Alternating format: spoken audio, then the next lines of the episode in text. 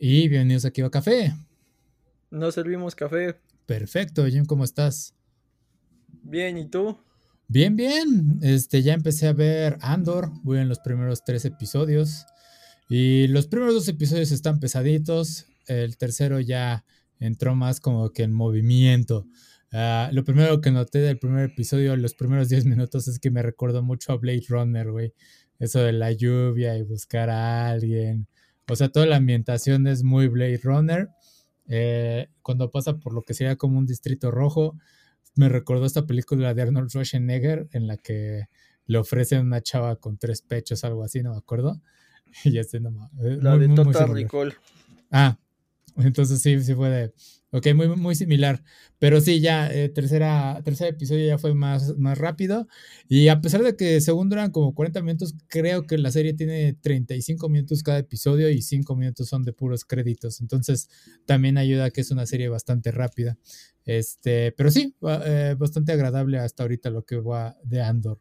Eh, esa, esa última transición al final del episodio 3 en el que ves a todos cómo están actuando de posterior a las acciones de Andor.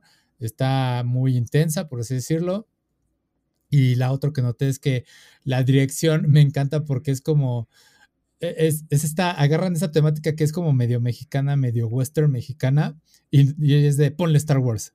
Y es de sí, funciona. O sea, básicamente tú puedes agarrar cualquier tipo de historia y reemplazarlas con pistolas láser y demás, y puede funcionar en el universo de Star Wars.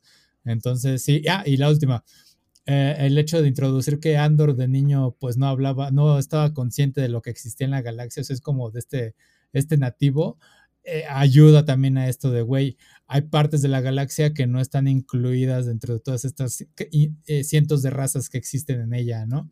Entonces sí, también es bastante refrescante esa, esa nueva visión de lo que hay en el mundo de Star Wars, bueno, el universo de Star Wars.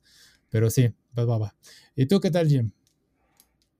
Sí, y de hecho está curiosa, no sé si te ha pasado, pero eh, llega un momento en que sientes que no, que no pasa nada, Ajá. pero no cansa.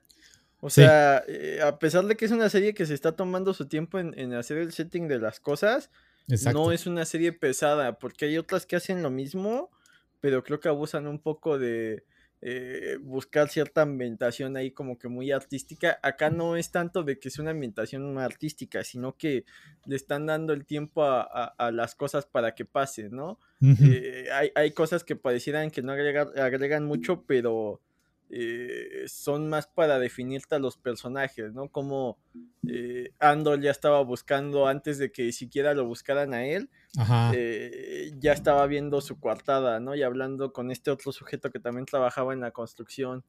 Sí. Detallitos ahí.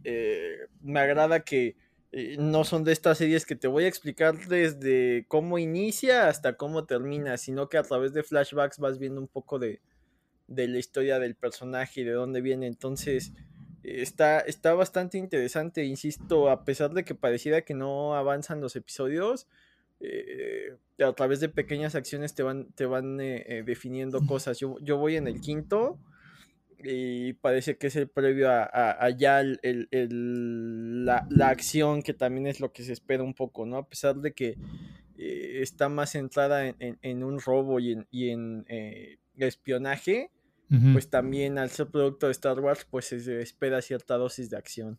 Sí, y la otra que me gustó es la explicación de la caja que iba a vender Andor, que le dicen, güey, ¿cómo lo conseguiste? No, o sea, pues, ¿cómo te voy a decir? Bueno, te agrego tanto y dime. Le dice, güey, nada más pasé caminando, la tomé y me fui porque el, imperio es tan engreído que no se fija en nosotros. Y, y no sé si lo están haciendo a propósito con referencia a Obi-Wan, no sé si hayas visto Obi-Wan, pero una, de las, escenas que me quejé es que, y es porque sí es ridícula, es que Obi-Wan sale caminando con una gabardina junto con la niña eh, de una base del imperio. Y es de, güey, carajo, ¿cómo es que no los notas si es tan obvio que eso, güey, pues no es así? O sea, no es un alien, es, es, es una persona con gabardina. Pero es que es cierto y, y denota eso mucho el imperio muchas veces que es de, güey, a nadie le importa quién esté caminando básicamente, porque somos el imperio. ¿Quién se va a meter con nosotros?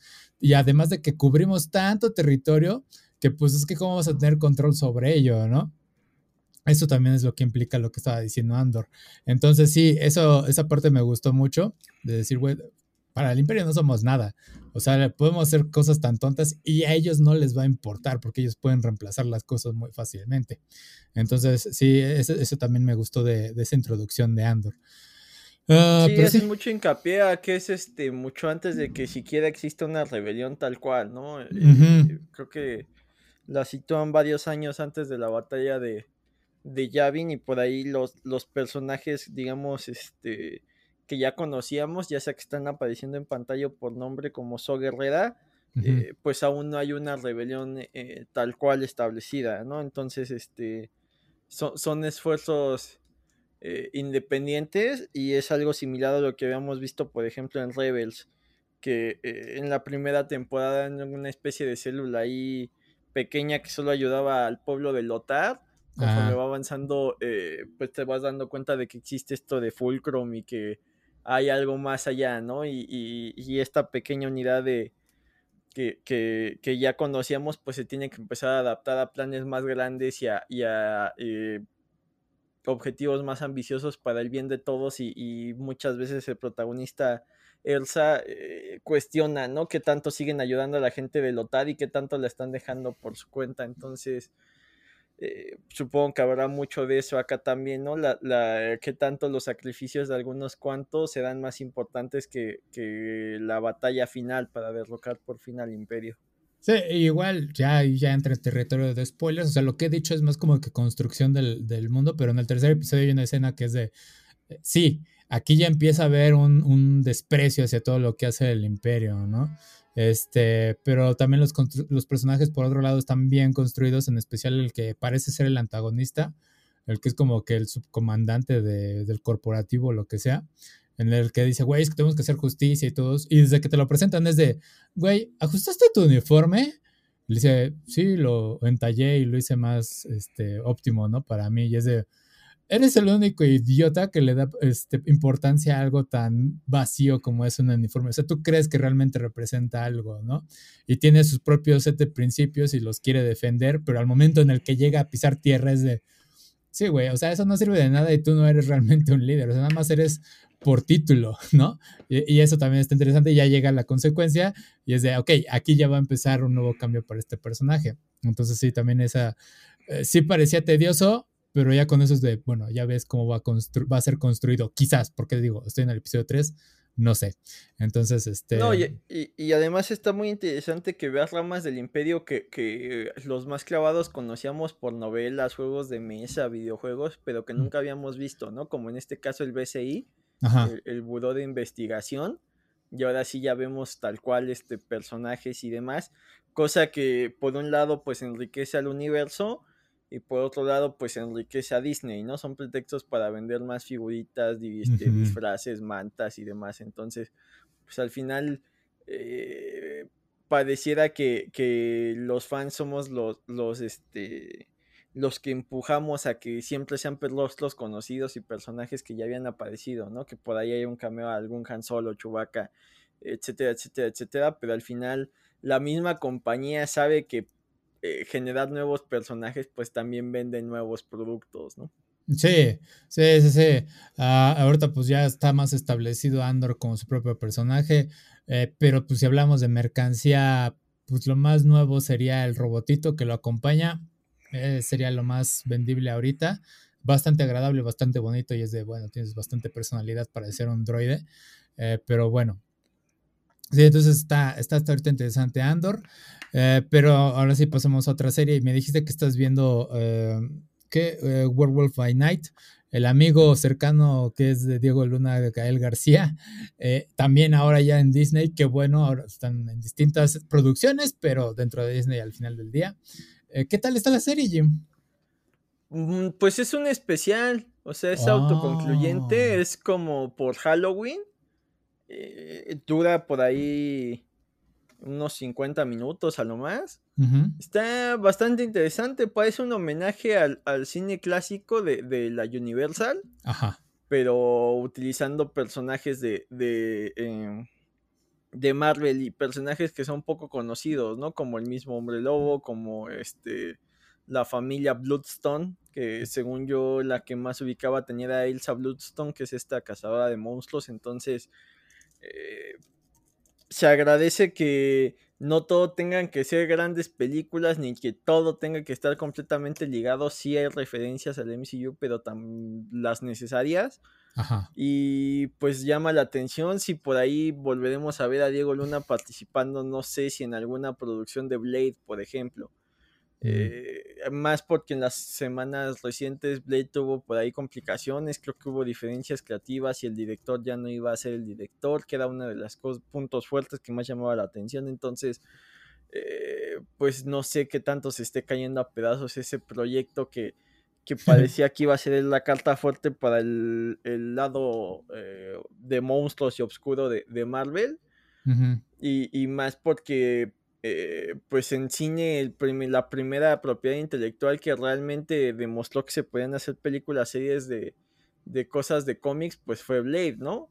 Eh, más allá de las Batman de, Tim Burton que tenían cierto eh, toque ahí medio fársico, pues Blade ya era un poco más realista, ¿no? Tan realista como puede ser un, un vampiro diurno, pero ya no jugaba con cosas ahí tan, tan exageradas, entonces eh, no sé qué vaya a deparar. Diego Luna, Diego Luna eh, Gal García lo hace fantástico, entiende bastante bien el tono de, de la serie y, es bastante, bastante carismático. Eh, pues tienes ahí a, series extraños y se disfruta bastante bien como previa para algún maratón, algo más serio en cuanto a terror, pues creo que funciona para ponerte a tono y, y la remembranza de este cine eh, clásico, incluido algunos efectos, ¿no? algunos personajes lucen muy de, de esa época y no sé qué tanto pues vayan a explotar estos personajes dentro de otras franquicias o se queden ahí como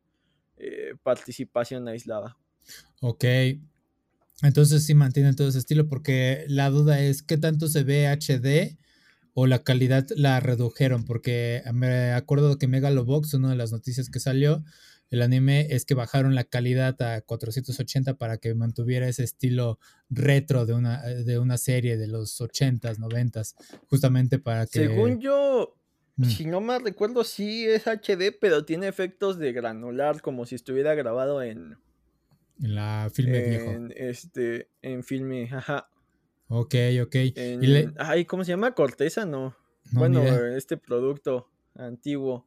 Sí, mm. como si no fuera digital, por ahí tiene efectos de, de las imperfecciones, las manchitas que luego ah, veías en, la proyección. o en el mismo grabado de la cinta. Entonces está, está bastante interesante. Eh, las, las coreografías no están mal.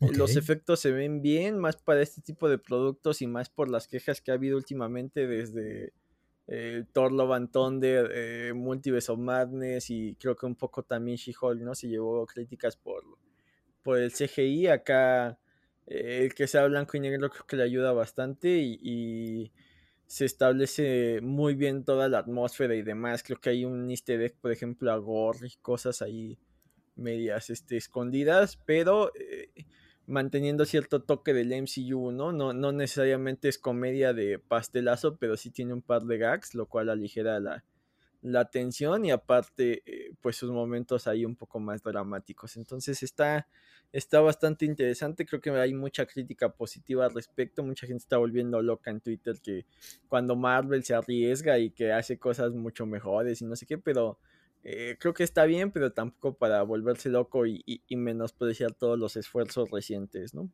Ok, ok. Y la otra es, ya dijiste que sí tiene, retoma ese estilo de arte, ese estilo de cine de hace muchos años. También es la actuación, porque por el tráiler sí parecía como que esta actuación medio plana, medio acartonada, que era característica de esa época, ¿no? Era de, hay que detenerlos, ¿no? O cosas así, y que aventaban piedras y era una, se notaba que era una piedra como de unicel o algo, o cartón, algo así cagado que, ah, ok, entiendo que es de acuerdo a tu época, que no puedes usar efectos especiales tan grandes como ahorita, ¿no? ¿Sí mantiene todo ese estilo o si sí hay como que cosas modernillas? Pues el tono de la actuación sí es como si fuera de esa época, pero mm. eh, digamos que utilizando artes modernas, entonces no está nada, nada mal. Ok, ok, sí, entonces te acostumbras a ello, porque también tenía este aire, sentía que tenía este aire como de, eh, ¿cómo se llama? El santo contra las momias y todo ello. Entonces, eh, quería ver si era algo similar. ¿Sí me escuchas? Sí, sí, sí. Ah, es que pensé que, ok. Sí, entonces tenía como que esa idea de que iba a ser algo similar a, ver al santo en, estas películas. Pues más porque es Gal García. Más bien el santo se nota un poco de ese eh, cine clásico de terror que pues era lo que había, ¿no? El presupuesto que alcanzaba. Y mucho del terror de ese cine clásico pues venía más de la inocencia de la época, ¿no? Actualmente ves ese tipo de películas y parecieran más este de risa, pero pues realmente era lo que tenías, ¿no? Y utilizaban eh, eh, desde el maquillaje, eh, efectos prácticos y juegos con la cámara, ahora lo que, lo que existe actualmente, ¿no? Que muchos directores pues sacrifican eso por un supuesto CGI y a veces pues el resultado ni siquiera es tan emocionante como en su momento fueron estas para el público, ¿no? Ok, ok. Va, entonces es interesante ver Werewolf by Night, justamente en esta época, que pues ya viene el Día de Muertos y el Día de Brujas. Pero bueno, ah, está bien. Y bueno, siguiendo con otras cosas de filme, estuvo bueno. Salió el tráiler de la nueva película de Super Mario Bros. Ah, Illumination se destacó muy bien con todo lo que hizo en este tráiler, la iluminación de los personajes, eh, la animación, los escenarios muy bonitos, muy hermosos, sí, ¿no? esa es la palabra yo creo correcta. Eh, esa tensión de, de, Bowser llegando, o sea, el contraste del rojo de la lava y Bowser contra los pingüinitos está muy cagado. Eh, la, armación, bueno, la, armación, el armar esta escena de que los pingüinos todos serios de al ataque y todos, ¡ah! Y pues en un momento sí me engañó y sí dije, ¿a poco se iba a pelear contra los Cupas? Y ves ya las bolas de nieve todas cagadas y pues eh, Bowser diciendo, ay, ¿te rindes? Y no, güey, pues cómo, ¿no? Avanzo. Eh, muy bien. Obviamente la queja principal es que la actuación de voz de Chris Pratt de eh, como Mario, no hay mucho con qué juzgar, son como dos, tres líneas a lo máximo. Creo que es muy pronto en cierta forma, si no es que lo están reservando para un tráiler más adelante o hacer más controversia, decir, bueno, mentimos, este no es el doblaje real, sino es más adelante, ¿no? Este, quién sabe, eh, pero sí, Bowser tiene más líneas y este um, Jack Black excelente, o sea, realmente se me olvidó que era Jack Black, era un personaje totalmente nuevo porque antes pues, yo identificaba con Kung Fu Panda, ¿no? Entonces sí, muy bien por él. Eh, sí, se llevó ahora sí que todas las palmas de decir, güey, muy bien este Jack Black con este Bowser, bien logrado. Nadie se va a quejar ahorita.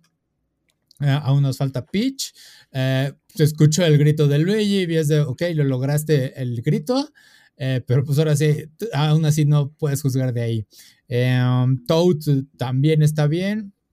Creo que le faltó el hello, ¿no? El que sea súper agudo su voz. Este, Pero según yo no era, no era cualquier Toad, ¿no? Era Captain Toad, una cosa así, el que hace los este, el juego de acertijos. Parece ser, no estoy seguro, no, no, no he confirmado si es eh, realmente está el personaje tal cual como Captain Toad. Pero sí, sí quiero entender que es él, porque Captain Toad sí tiene sus propias historias y empieza sus, tiene sus propias aventuras y como dices, acertijos. Por la eh, mochila y los planos que traía, ¿no? Por eso supongo. Sí, y pero hay un problema con todo eso. O sea, si es Captain Toad, tiene que ser Captain Toad. No puede ser un personaje distinto. O sea, lo que voy es, no puede ser Toad eh, Pepe, ¿no? Por decir, así decirlo. O sea, tiene que ser Toad a secas. Porque el problema que tuvo eh, Paper Mario, el último que salió, es que todos sus personajes, los Bobombs y eh, Toads y todos estos güeyes, los demás, Goombas, no tenían eh, nombres propios a diferencia de los anteriores Paper Mario como de Thousand Year eh, Old Door, perdón. Este, ahí sí tenían nombres propios estos personajes, diseños originales y todo eso. Es porque Nintendo no quiere crear nuevas este, versiones de ellos. O sea, si es un Bobomb, tiene que ser un Bobomb tal cual.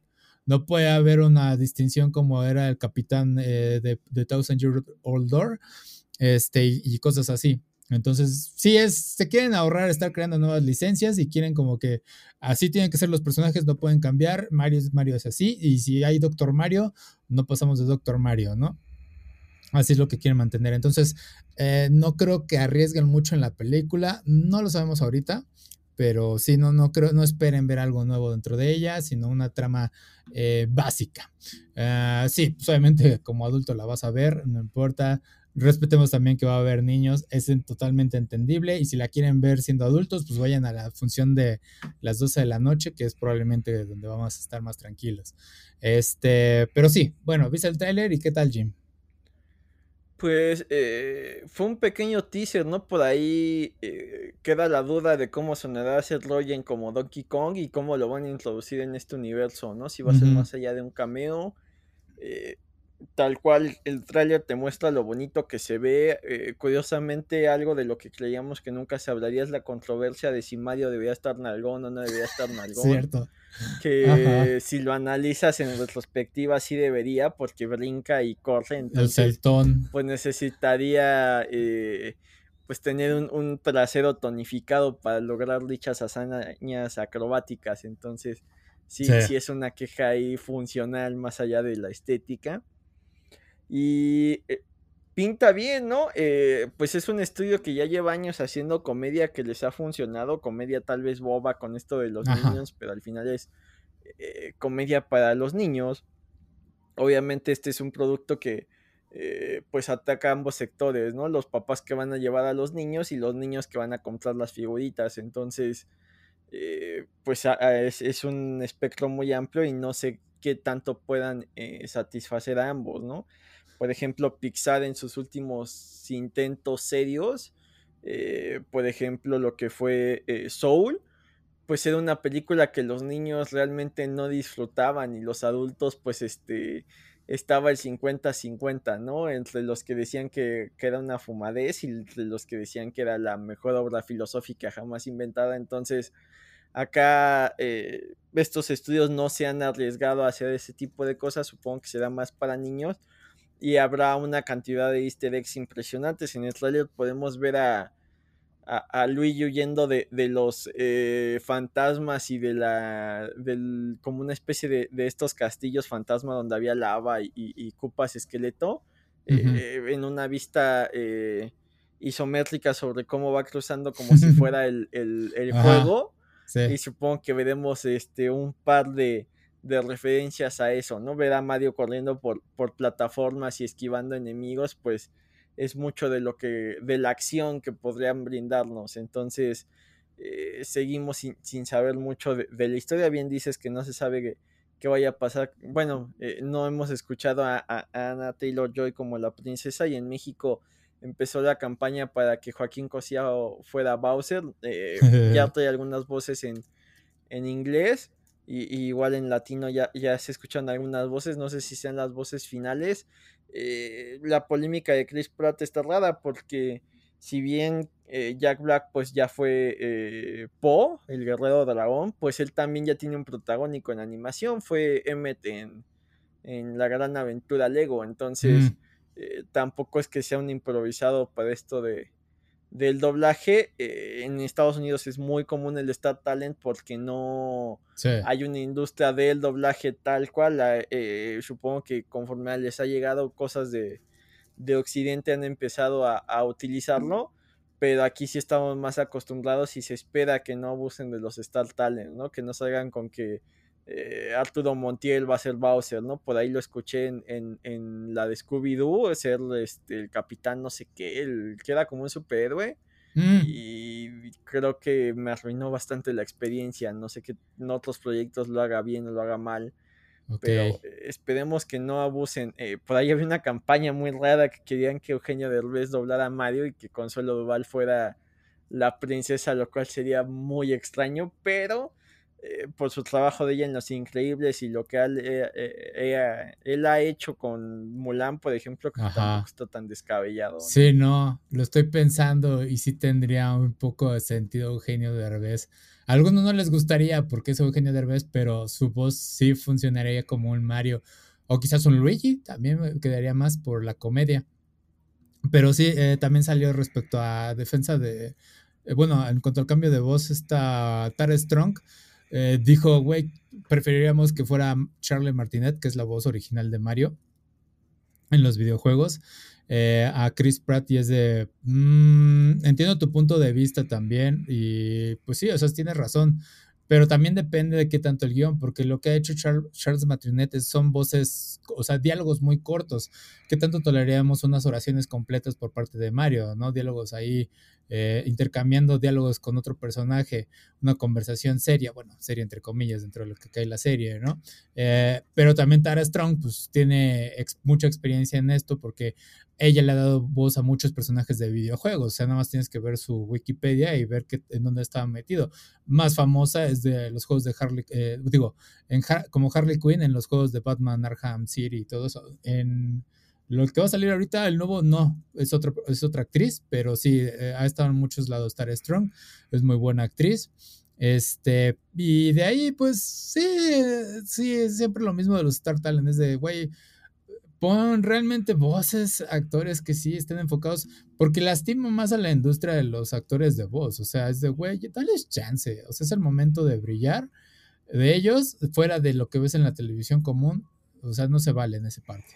No, y, más por la queja de siempre, ¿no? O sea, eh, por ejemplo, eh, dudo mucho que el que hizo la voz de Shrek, que no era un Star Talent, haya cobrado lo mismo que cobró Eugenio Derbez por hacer al burro a pesar de que ambos sean bastante emblemáticos. O sea, sí hay una injusticia ahí eh, bastante grande y más por este pretexto estúpido de que la gente va a ver las películas por el Star Talent. O sea, realmente Mario Bros. Eh, no importa quién lo pongas a doblar, más allá de que haga un buen o mal eh, trabajo, es una franquicia que vende millones de dólares y que vamos a ir a ver sin importar quién esté detrás.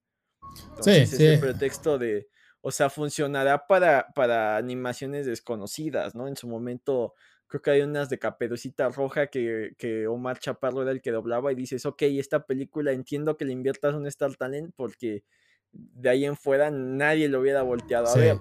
Pero si me dices en Dragon Ball vamos a meter a Luisito Comunica como Gohan, es como de, o sea, entiende, ¿no? Que estás vendiendo y qué es lo que estás trayendo. Los, los de Toei y demás entienden perfectamente que Dragon Ball vende y dieron un, le dieron la oportunidad a alguien que hace una voz similar al actor anterior.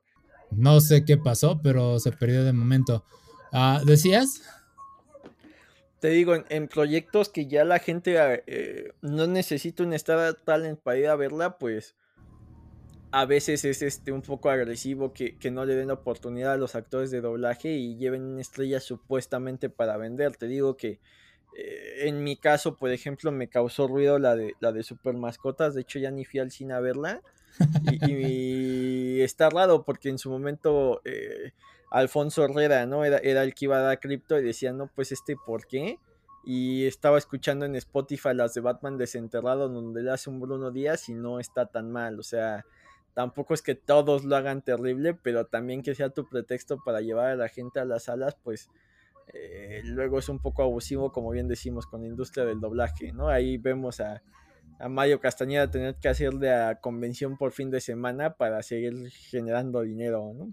Sí, o sea, en vez de tener, estar bien remunerado con un empleo justo, por así decirlo, eh, sí está atascado ahí y digamos cuántas veces lo vas a poder contratar, eh, ahora que ya este Bruce Willis se retiró y Jim Carrey también ya se retiró, ¿dónde más ahorita lo vas a poner, no?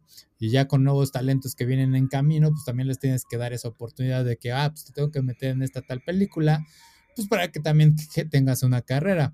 Este, pero bueno, también hay, tampoco es como que para tirarse al solo, porque tienen bastantes posibilidades al mismo tiempo. Hay, debe haber pequeños estudios de animación que requieran eh, una voz de ese tipo. Eh, obviamente, pues también es negociar los costos de, sus servicios, de sus talentos, pero bueno, eh, y siguiendo con eso, este, tuvimos el, hablamos de Luis Manuel Ávila, que ahora es el nuevo Gohan, y a pesar de que es un actor un tanto reconocido, al mismo tiempo dijimos, güey, es que él ya tiene experiencia en doblaje de, eh, de voz, y también su, uno de los grandes puntos es que su voz es muy similar a la de Luis Alfonso Mendoza, entonces ahí no, esa transición funciona perfectamente pero sí, atascarse con Star Talent sí es, eh, suele ser un problema. Pero bueno, eh, siguiendo con esa de, Mario, nada más lo que yo espero en chistes ver en esta es de que en algún momento Mario salte y se pegue la cabeza con un bloque y le digan, güey, ¿por qué no usaste el puño? ¿no? O algo así. Este, y ver si la historia lo apegan a lo que era lo que conocíamos en el booklet original, ¿no? Que las personas fueron convertidas en estos bloques y pues ahora los estás destruyendo y es de, mm, técnicamente estás matando personas, ¿no? Entonces sí, algo que esperes de ver en la película, Jim. Pues esperemos que esté muy divertida y, que la franquicia dé para lo que tenga que dar. O sea, si se puede hacer una película de Donkey que se haga, si no da para hacerla, que no. Y que no caigamos en esto de que todo tenga que ser un multiverso, ¿no? Y que no acabemos este. Eh, con una película mal hecha de Super Smash Bros. donde eh, veamos a todos participar. Porque hay muchas franquicias de, de, de Nintendo y más que Nintendo ya anunció que va a tener sus estudios de animación que te darían para películas ahí emblemáticas, ¿no? La mayoría se está centrando en The Legend of Zelda, pero creo que a mí sí me gustaría una película de Star Fox, por ejemplo. Sí, no, eh, una película de, de, de, Kira, de, de, Kira Icarus también estaría bastante divertida, entonces sí, hay que ver hacia dónde lo llevan. Sí, es cierto, y se me olvidaba. Es que Nintendo adquirió Dynamo Pictures y ahora ya son Nintendo Pictures. Y nada más para mencionar algunas de las experiencias que tuvo este estudio, eh, hizo la película de Yuri on Ice, excelente anime. Eh, Maquia When the Promise Flower Blooms también fue una excelente película animada. Eh, ahí está, no sé qué eso está sucediendo ahorita, yo creo que es en Caster en específico, mm, porque al parecer no estoy perdiendo la conexión yo de internet, entonces sí, yo digo que es la página. Ah, pero bueno. Em, y decía, está en 3D, tenemos Final Fantasy XV y algunas de las películas de Resident Evil que lucen espectacular en 3D. Entonces, luce... ¿eh? Ok, eso es demasiado raro. Llevan muchas veces que está sucediendo esto y sí, algo están haciendo de mantenimiento seguramente. Ah, pero bueno, vamos a enfocarnos en esto. Ah, entonces sí, eh, buen estudio, buena experiencia creo que en cuanto a Illumination hay que trabajar distintas, o sea, a comparación de Illumination, este nuevo estudio, o nuevo entre comillas, eh, no tiene esta experiencia en caricatura, ¿no? Es, eh, nuevamente, el diseño de los pingüinos y de los Koopas y de Bowser está muy bien pulido y la iluminación es perfecta. Eh, en ese lado no sé Dynamo Pictures cómo lo haga. Y bueno, volviendo a esta parte de las películas que puedan hacer de Nintendo, sí, como dices, hay demasiadas franquicias. O sea, a mí se me ocurre que puedan hacer de Pikmin. Y por otro lado, yo quisiera ver algo de Wonderful 101. O sea, son algo que no está tan explotado, pero que puede ayudar a mucho estos juegos a venderse aún más. Porque Wonderful 101 es uno de mis juegos favoritos y que muchos deberían de jugar. Porque aparte de ser Platinum Games, la historia y la jugabilidad es muy buena, está muy entretenida. Entonces, sí, visítanlo cuando pueda. Y es justamente lo que hablamos. Si Cyberpunk X Runners logró que se levantaran las ventas del juego horrible que era, o sea, imagínate lo que va a hacer para Nintendo. O sea, realmente es una inversión muy bien hecha por parte de Nintendo.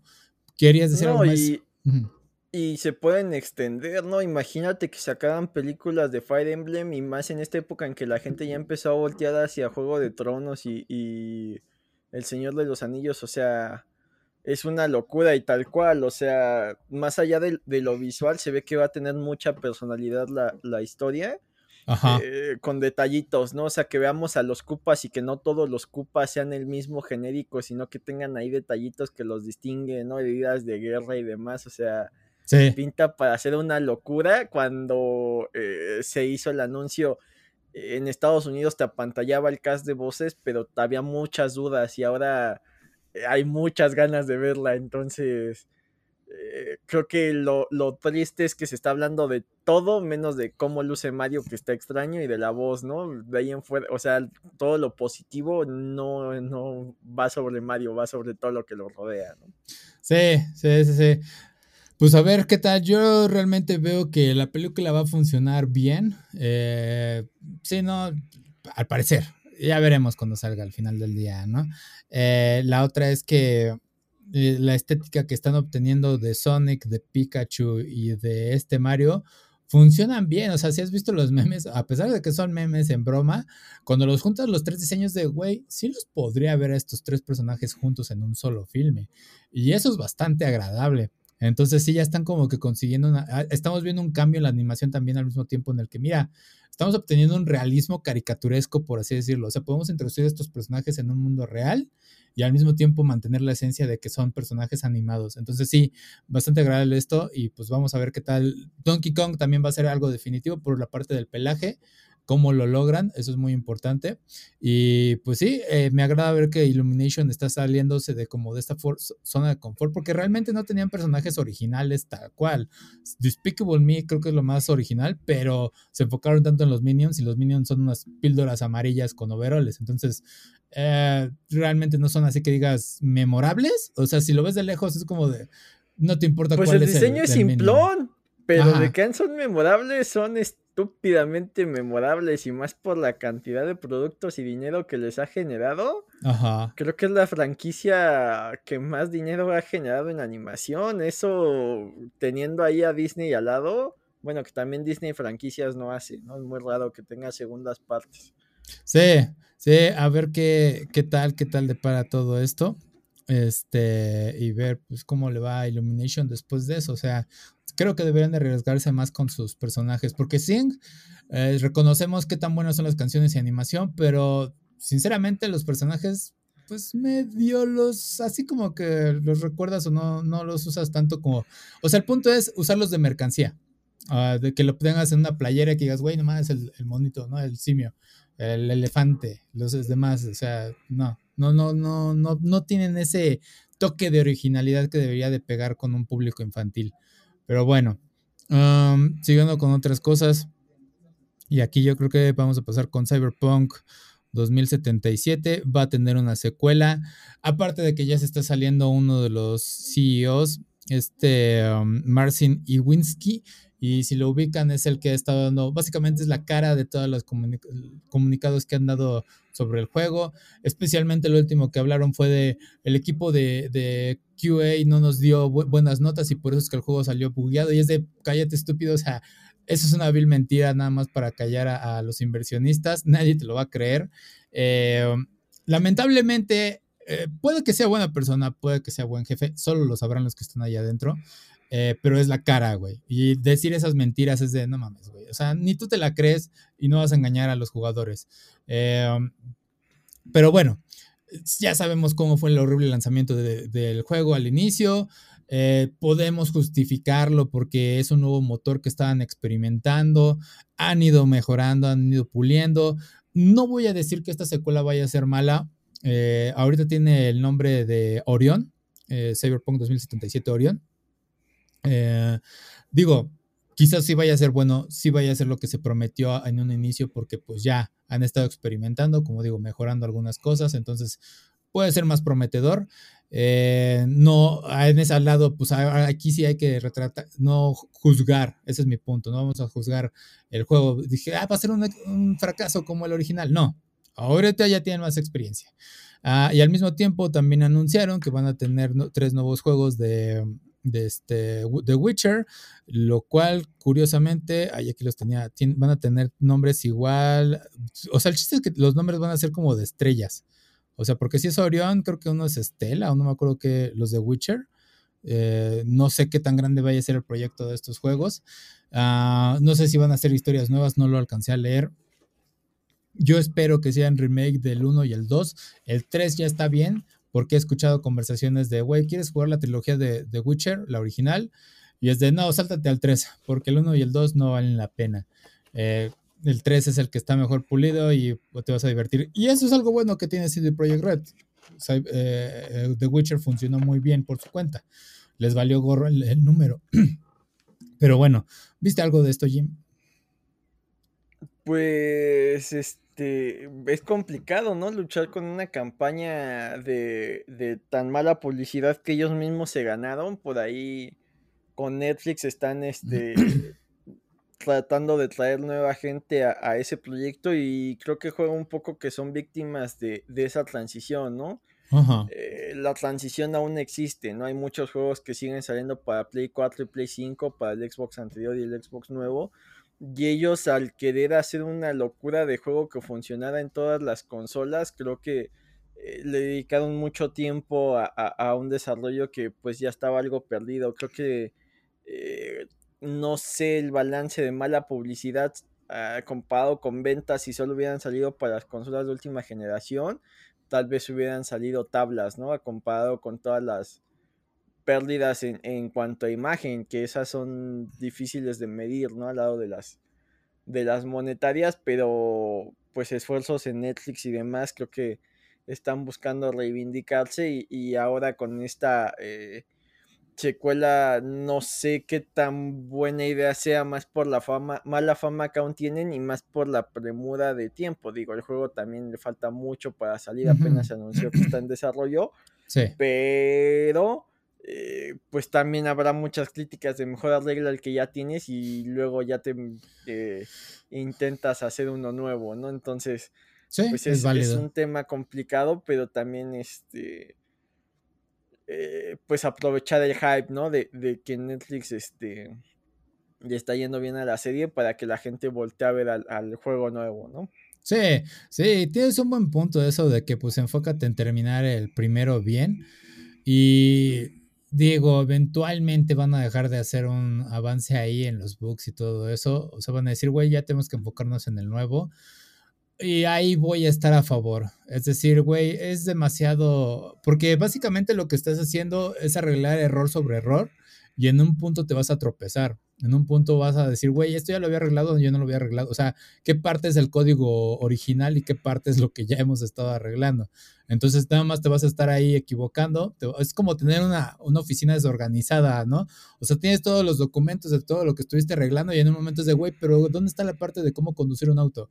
Y es de, puta, ahora tengo que desenterrarlo entre todos los, eh, los parches que ya hice y arreglarlo desde cero o integrarlos bien. Y entonces, sí, o sea, ya el juego ya salió como está, que lo arreglen lo más que puedan para que los, eh, las personas puedan eh, quedar satisfechas después del anime, eh, pero sí ya proceder a hacer el segundo, la secuela y pues hacer algo mejor. Eso es lo que yo espero de CD Projekt Red, que laven toda la porquería que hicieron en el inicio y pues se reivindiquen, o sea, que hagan bien las cosas ahora sí ya tienen el dinero, ya tienen el, eh, y el tiempo, o sea, ya, ya tienen la experiencia, ya tienen el motor gráfico, que creo que era lo más importante.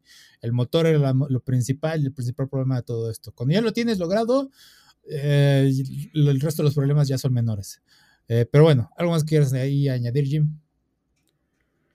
Pues va a estar complicado que logren la misma preventa que se hizo en la primera parte, ¿no? Sí, cierto. Ese es un buen punto. va a ser como que con dudas y ya la gente tiene que aprender que no se debe dejar llevar por los trailers. O sea, el hype no puede ser tan grande como para que les des dinero básicamente regalado por algo que no, no prometieron. Entonces sí, no se dejen llevar por el hype. Espérense que los reseñistas hagan bien su trabajo y que y fíjense que todos hagan la reseña en todas las plataformas. O sea, PC, eh, PlayStation, Xbox, Nintendo, bueno, si sale Nintendo, este, todo lo que sea necesario. Entonces, si no salen esas reseñas, eh, váyanse con pura PC, porque así fue lo, fue lo que sucedió y eso fue lo que más me molestó. Pura reseña en PC y todos dijeron, a mí no me dieron código en, en, consola de casa. O sea, todo fue PC. Nada más ahí tengan cuidado y ya sabemos cómo sucedió. Metieron una bronca PlayStation y Xbox. Pero va. Perdón.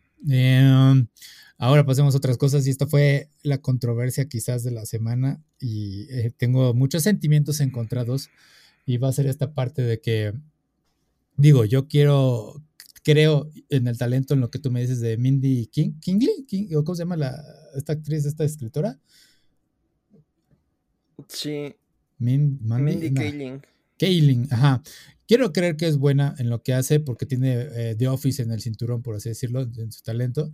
Pero hay varias cosas que me molestan en esto. Una, eh, si no lo saben, es que Belma tuvo algunos cambios eh, en su diseño. va a ser como sur, ¿cómo? Surasiática. Surasiática. Y la otra es que salió a ser parte de la comunidad LGBT. Y son cosas distintas en el, diseño de personajes o desarrollo de personaje.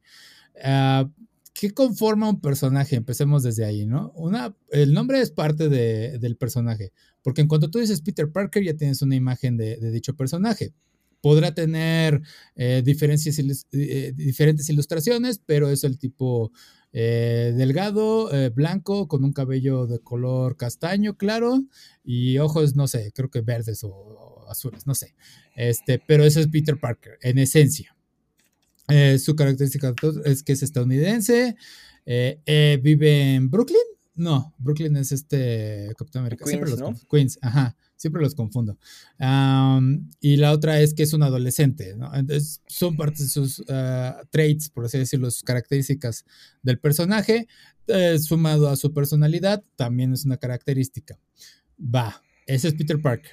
Belma es la chica inteligente del grupo que usa lentes, cabello corto, eh, suéter naranja de cuello de tortuga y falda roja y con calcetas largas y zapatos. Y también es blanca. Eh, con una cara redondita. Va, ese es Belma y, y, la diferencia en cuanto a Peter Parker y Belma es que Belma es un personaje demasiado unidimensional, no hay muchos cambios en ella, es muy sencillo, es, la, es simplemente la, la genio de, del grupo. Peter, Car Peter Parker tiene muchas capas, por así decirlo, eh, y al mismo tiempo no es Spider-Man. Sí usa el traje de Spider-Man, pero tal cual no es, eh, eh, define a Spider-Man. y lo vimos en Spider-Man Multiverse of ah, no, lleva a decir Multiverse of Madness, no, Spider-Verse, este, pero ya vimos que Miles Morales también puede ser su propio Spider-Man y Miles Morales es su propia persona. Pero si yo digo Peter Parker, y te dijera es latino, eh, es Miles Morales, o sea, en vez de Miles, Morales, digo, es Peter Parker latino. Habría un conflicto en cuanto al Google simplemente en decir, güey, quiero Peter Parker. ¿Cuál quieres? ¿El blanco o el latino? Ahí es donde entra la parte de ya no es tan original este Peter Parker. Entonces, cuando yo digo Belma, ¿a cuál te vas a referir? ¿A la clásica o a la nueva que está presentando Mindy? Y es de, mm, ese es mi principal problema con esta situación. Es de, ¿quieres crear algo nuevo? ¿Quieres crear algo que represente a una comunidad? No creo que sea la forma correcta. No tengo problema con distintos personajes de distintas razas, porque ya lo han hecho bien con Anfibia, que tiene a una chica filipina, y The Old Heist tiene una chica latina que es bisexual y es de, son personajes totalmente originales y están contando una historia y son interesantes cada una por su cuenta. ¿Por qué tú no puedes hacer lo mismo y nada más te estás quedando en la sombra de los originales? Ese es mi principal problema con todo ello. Entonces, no sé qué opinas tú de esto, Jim. Eh, pues es un tema complicado, o sea. Bastante. Lo, interesante sería crear personajes nuevos. Ajá. Pero eh, si vas a cambiar ciertas cosas de algunos, tiene que estar muy bien justificado, no en todos los casos. En el caso de, los de Scooby-Doo, realmente no influye eh, de qué color sea, ¿no? Son adolescentes y ya, no.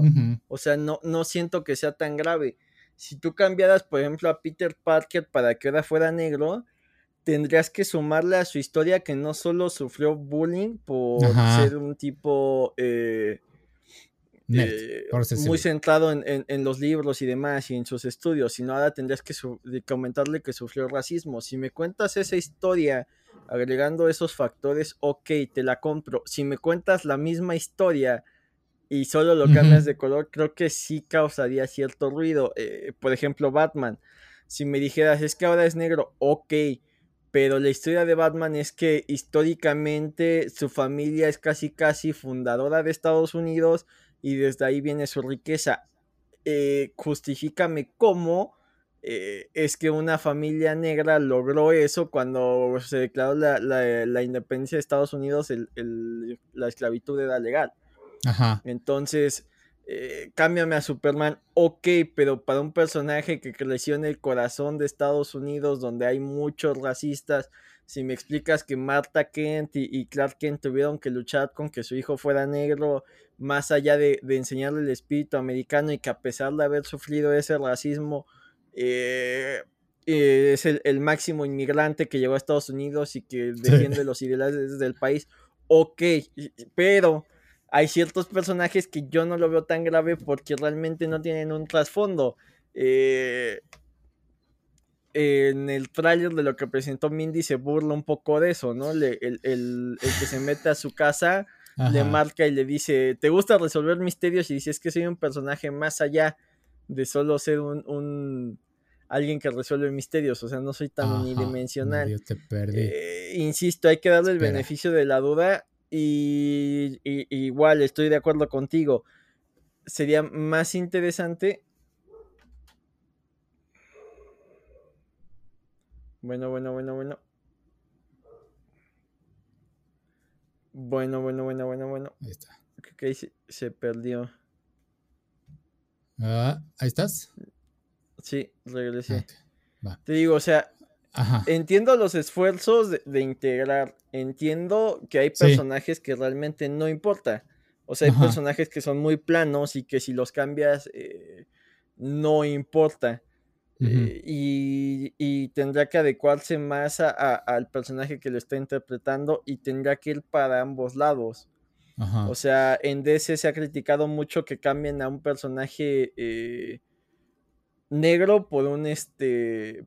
Digo, a un pelirrojo por uno negro y se ha hecho mucho caos por eso, ¿no? Y, y- y, pues ahí sale lo más racista. Pero por ejemplo, yo estoy viendo Better Call Saul Y no he visto que se quejen de que no busquen actores hispanoparlantes.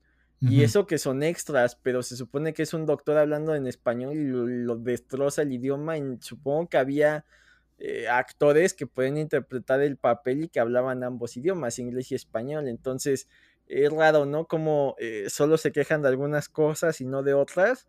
Ajá. Y, y- y no es la primera vez que en este universo de Breaking Bad pasa. Es, es muy común que haya eh, actores que no hablan nada de español, pero parecen latinos y los pueden hablar en español y lo hacen horrible, ¿no?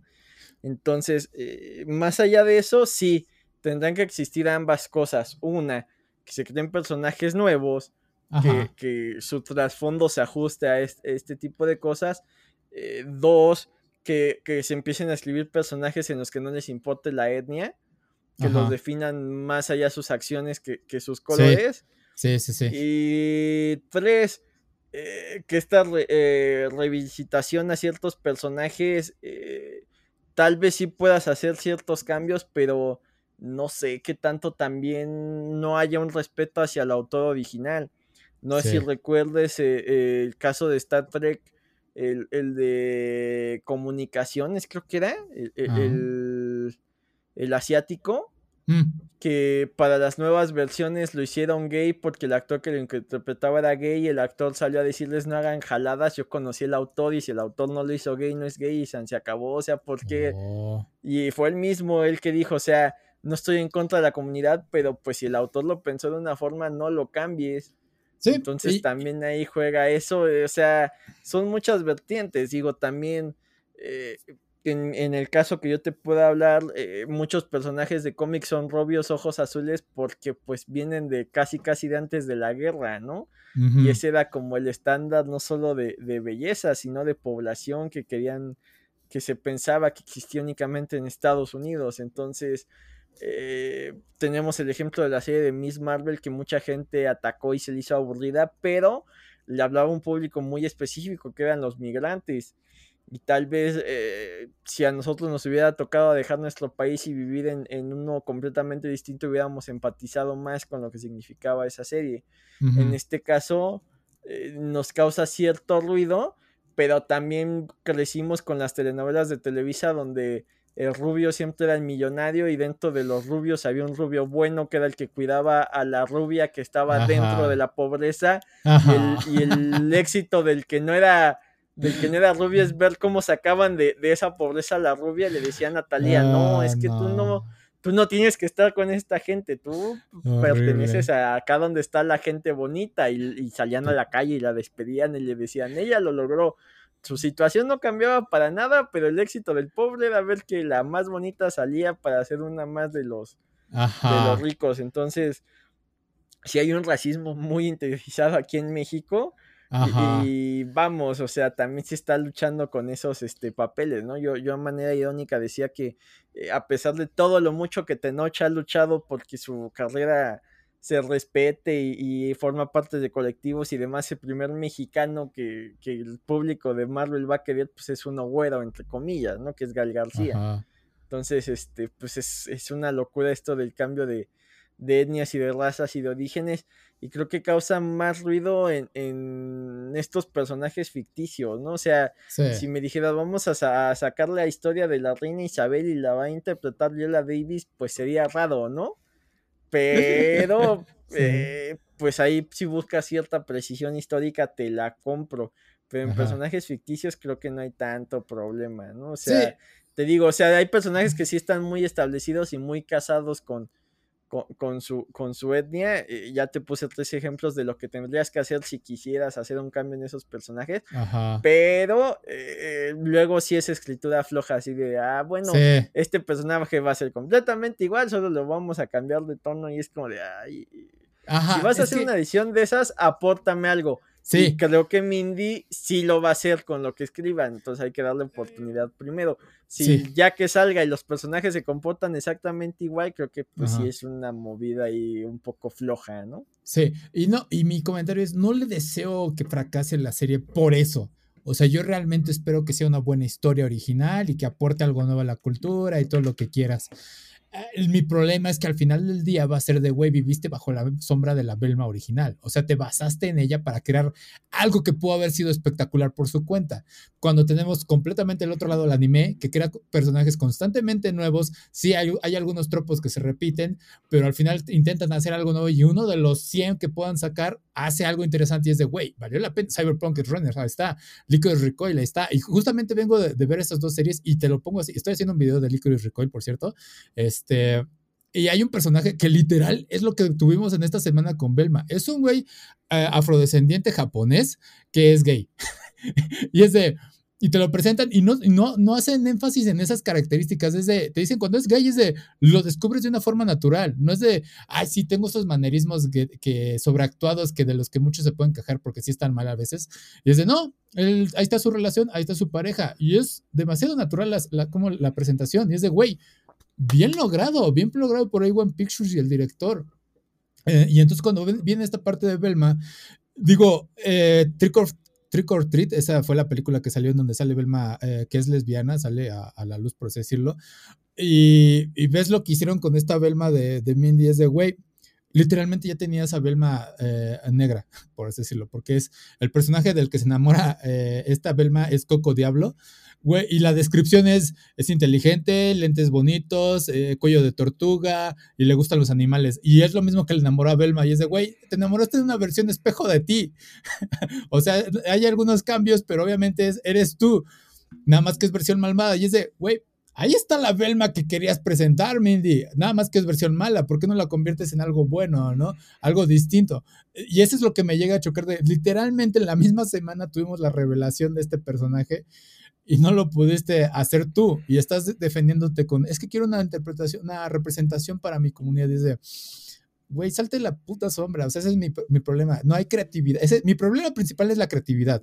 Es de, tienes tanto potencial y te atascas con esto. Ese es todo lo que me, me, me conflictó en esta semana con toda esa conversación. Y güey, me duele la cabeza nada más de pensar y, es, y entras en esa parte de, güey, no soy racista, carajo. Nada más quiero que entiendas lo que es diseño de personaje y cómo tienes que darle el nombre. O sea, cámbiale el puto nombre tan siquiera. Y ya, se arreglaría todo el problema. Pero no, quieres hacer Belma. Y aparte ya cambiaste a, Shaggy, que ahora va a ser Norbit, creo que es, el nombre original de Shaggy. Y es de, no mames. Eh, eh, Daphne va a ser asiática. Y es de, ok. Todavía está sacando más inclusión, pero bueno, eh, y Freddy, y, la, creo que ahí por ahí dijo, es que Freddy es demasiado blanco y por eso no lo cambié, y es de, ah, carajo, o sea, nada más estás llenando, es, es, es la inversa, güey, es de cuando se quejan de, pon un, personaje de color nada más para balancear todo esto, es, ahora es Freddy es ese, y es de, no mames, entonces no estás mandando bien tu mensaje de, de alguna forma, porque a mí me suena este, este movimiento que en su momento hubo controversial del whitewashing, en el que algunos personajes los volvían blanco. Y tengo el cómic perfecto que me traumó, fue el eh, Steven, Steven Universe. Steven tiene una amiga que es como eh, India, de la India, y este, y obviamente pues la tesis es oscura. Steven tiene un poder para curar personas y le dice, eh, güey, voy a curar tu, enfermedad. Y, ya la cura y se vuelve toda blanca y cabello rubio. Y yo, güey, ¿qué pedo? ¿Cuál, ¿Qué curaste su enfermedad? Oh, carajo. o sea, la, cambió de todo de color y yo, Es horrible, es el cómic más horrible que he visto, güey, pero se me hizo muy similar a esto y es de, no mames, o sea, yo sé que al fin y al cabo racismo es racismo, pero es no mames, o sea, sí, se me hace muy estúpido en ese sentido, e, ese cómic y pues lo que trata de hacer aquí Mindy, o sea, tienes potencial, te atascas en eso, pero bueno, ese, ese fue toda mi, mi, furia de todo ese tema. ¿Algo más que quieras añadir, Jim? Que por qué siguen utilizando a Scooby-Doo. Creo que es una franquicia que ya dio todo lo que Esa es la otra. Sí. Fuera, de, fuera de los colores, creo que eh, no sé por qué Hanna Barbera, bueno, Warner sigue tan casado con. Eh, vamos a revivir a los picapiedras de vez en cuando, a los supersónicos. Ahora esto, o sea, también son franquicias que, ya deberían de darles descanso y irse por nuevas ideas, pero eh, le tienen miedo a lo nuevo y se ponen a cancelar al por mayor, ¿no? En, lugar de, apoyar nuevos talentos con nuevas ideas y nuevas historias, eh, se aferran a, que Scooby-Doo tenga eh, crossovers con todos los personajes sabidos y por haber, ¿no? Sí, y, y la otra es, güey, es que eh, sí, es, hasta, eh, atascarse en Scooby-Doo ya es ridículo. Digo, el personaje es icónico y si no se le ha movido, ¿por qué le muevas tanto? Y la otra diferencia es que eh, las preferencias sexuales sí es algo que puede ir cambiando con el tiempo. Tu raza, obviamente, no, güey, por genética, eso no puede pasar. Entonces, por eso es que también defiendo, por un lado, a Belma Lesbi y por el otro no tanto a esta Belma de color, pero también llegué a la, a la misma conclusión. Si entonces vas a hacer a Belma Lesbi, ¿por qué no creas una nueva versión de Belma, que sea, o sea, que no se llame Belma, pero que sí represente eh, ese, movimiento, ¿no? O sea, ese también es válido. Y al mismo tiempo es de, salen comentarios de, ah, entonces ahora Scooby, ¿qué? ¿Lo vas a hacer un gato y todo eso? Y me acordé, y es cierto, Hanna Barbera, también está Jabber, Jabber Joe, o Tiburonsen, también lo conocemos, era la misma, eh, era creo que la misma historia, casi, casi, nada más que ahora la banda son músicos y Jabber Joe también sigue siendo un eh, cobarde que huye de los monstruos. Y es lo mismo, o sea, es Scooby-Doo, pero con otros personajes. Y es de, güey, ahí está, o sea, ahí lo tienes. Que no funcionó en su momento Jabber Joe porque X razones, inténtalo con algo nuevo. Así, convierte a un Scooby en otra cosa. Eh, inténtalo, o sea, pero simplemente la imagen de Scooby es tan fuerte que no se quieren salir de eso. Entonces sí, e, e, esa es la parte patética de, todo este dilema, es de ya suelten Scooby y si van a querer hacerlo con el Scooby, pues no hagan tantos cambios, porque por cierto está Be Cool Scooby-Doo y uno de los cambios interesantes que hay ahí es Daphne. Daphne es un... Eh, es el comedy relief en todo momento. Hay uno que me encantó que empieza a usar marionetas y es muy estúpido, güey. O sea, Daphne pasa de ser la chica bonita a ser la chica que hace cualquier estupidez eh, y tiene un tropo constante. O sea, se, viste de botarga de un equipo, lleva la botarga todo el episodio y empieza a hacer porras y todo eso para animar al resto de, la banda. Entonces, a muchos no les gustó, pero dijo, güey, está dentro de lo que cabe de, de Daphne. O sea, hacerle algo tonta Funciona porque Daphne pues no pasaba de ser la chica bonita y la que acompañaba a Fred. Mr. Inc. tiene más temas serios. Eh, también había pistas, por cierto, de, de Pilma siendo lesbi. Y es algo que también James Gunn quiso hacer en las películas live action. Pero bueno, eh, veamos. Yo le deseo el éxito a la serie y espero que no quede en la sombra de Belma. Y, pero el algoritmo al final del día vas a poner Belma y vas a tener las dos imágenes ahí, cuál quieres, ¿no? Eh, y eso es algo que no se me hace que esté bien para un personaje original. Pero bueno, eso es Scooby-Doo. Y si quieres, nada más vamos rápido con esto. Ah, creo que no. creo que ya mejor por tiempo ya le cerramos. Este, Jim, ¿dónde te pueden encontrar? En Twitter como Jim2, que busquen los contenidos de cómics versus charlos. Perfecto, a mí pueden encontrar como Akiva Player en Facebook, Twitter, Instagram y YouTube. Y espero que salga mañana un video nuevo de Licorice Recoil, entonces estén atentos. Ahorita me voy a poner a editar como loco, eh, pero sí, yo espero que ya mañana en la tarde ya esté listo. Entonces estén al pendiente de ello. Sale, gracias por acompañarnos esta semana. No tengan un buen día, tengan un grandioso día. Sale, bye. Cuídense.